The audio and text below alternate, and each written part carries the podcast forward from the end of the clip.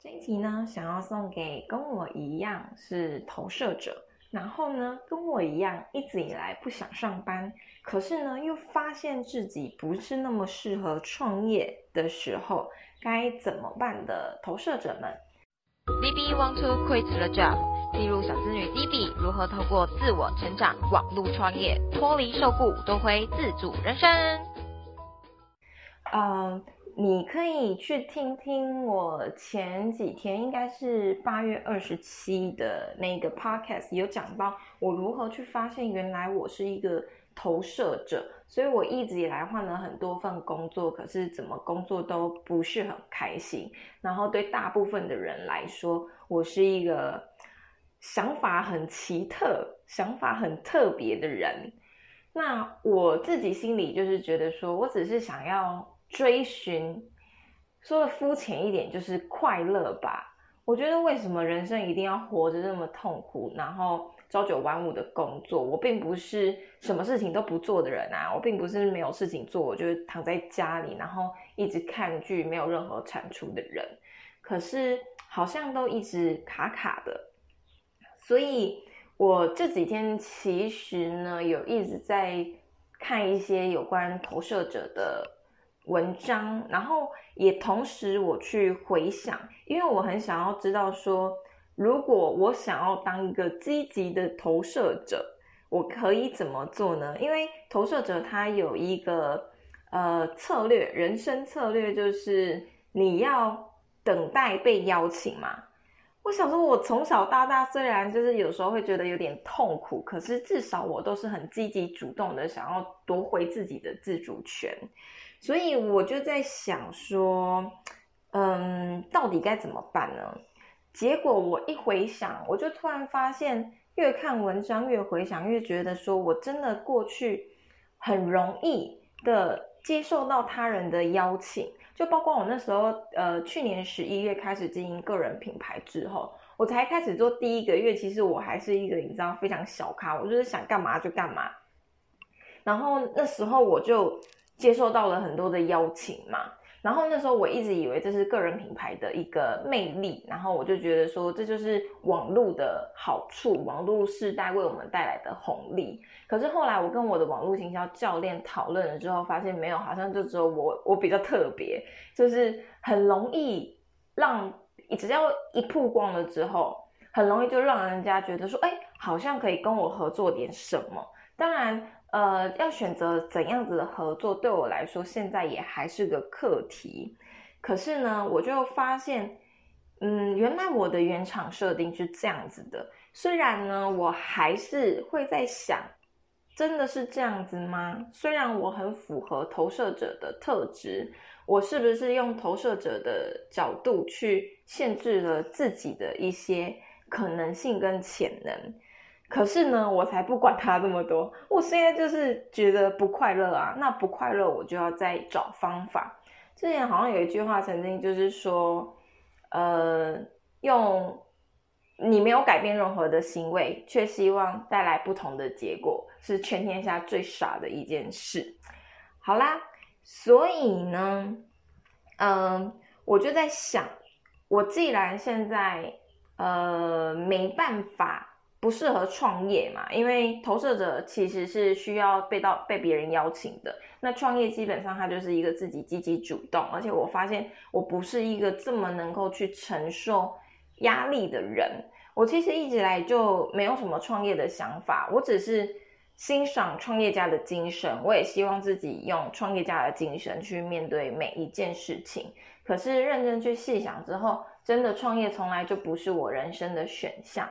然后我后来会开始思考创业这件事，也是因为我加入组织行销，他们常常都说自己是在创业。那他们最常讲的就是拥有一个创业家的思考，可是做上班族的事情。那我很认同这件事，可是并不代表我就适合创业。然后经过了这一次呢，我就发现，嗯，自己真的不太适合。所以我的接下来解决办法就是。嗯，我开始去做自己喜欢的事情，然后开始与他人做连结。例如说，我就是喜欢看书，然后我对有一些书，我就是好想要分享给大家。所以在九月十三号的时候，会有一个导读在新竹。如果你有兴趣的话，你可以就是想办法联络我，私信我啊，或者是呃用 YouTube 啊，然后或者是留言啊，告诉我你有兴趣。我将会导读一本我最近最爱的一本书，叫做《你怎么过今天就怎么过今生》。它里面其实在讲一个体验文化的革命。那最重要的就是呢，你要去热爱自己的生命，然后它有一个很明确的步骤，告诉你如何去过更快乐、跟对你来说更有意义的生活。然后这本书我就一直想要分享，所以礼拜日的时候我就跟别人出去做讨论，该怎么猜这本书，然后怎么去做分享，或者是怎么帮助大家去做互动。所以我这几天都在就是准备这个导读，然后希望这个导读之后呢，因为毕竟知道以及做到是不一样的，所以我就希望大家可以组一个群，然后一起来过更快乐的。生命，然后呃，一起来体验这一场，体验这一场文化革命这样子。然后我也开始跟别人去做连接，就是开始跟一些因为之前要冲事业啊，觉得说哦，不要把时间花在跟太多人去聊，不知道为了什么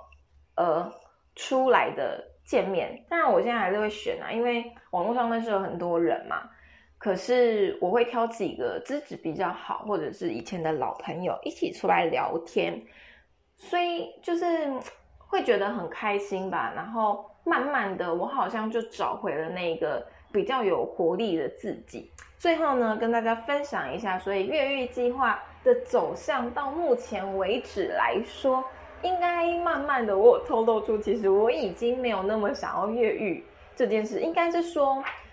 不上班、脱离受雇这件事情，本来就是我的中长期目标。可是呢，我还找不到一个方法，可以真的帮助我，可以，呃，不是创业，然后不是依靠他人的去达到自己的理想生活。所以呢，其实到九月，今天九月二号嘛，我已经抵定了，已经蛮确定，我不会在十月就马上的离职。所以这个月月计划是不是失败呢？我觉得对我来说，我觉得不会，因为我了解到了什么东西可能更适合自己。所以这样子带给我的好处，变成是我在。七月底八月初开始想要去做越狱越狱计划的时候，嗯，我其实工作这边我有一点想要放掉了，就是 有点想要摆烂啊，还是什么。可是因为责任心跟呃，你做一天和尚敲一天钟，我还是告诉自己不能放掉。可是我自己的头脑我自己最清楚，我知道我那时候其实对于工作是有蛮多意见的。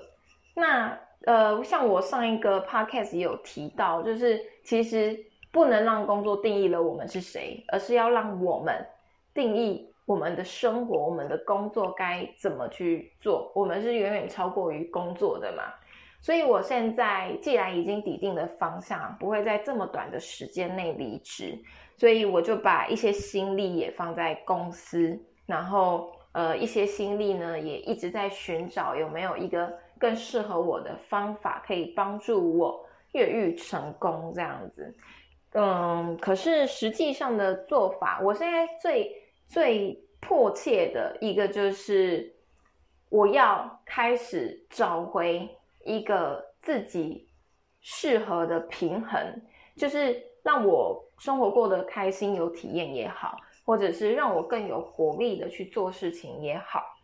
然后也让我是这段时间可以有足够的嗯开支跟花费能力，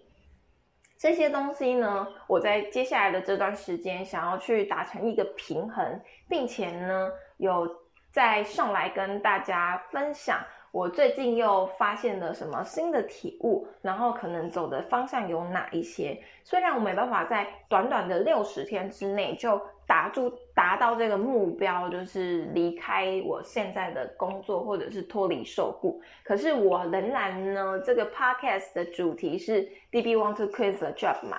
我仍然是非常坚信这一个。走向的，就是我仍然是不停的在寻找有没有一个办法可以帮助我离开。那我也相信，嗯，这个过程它是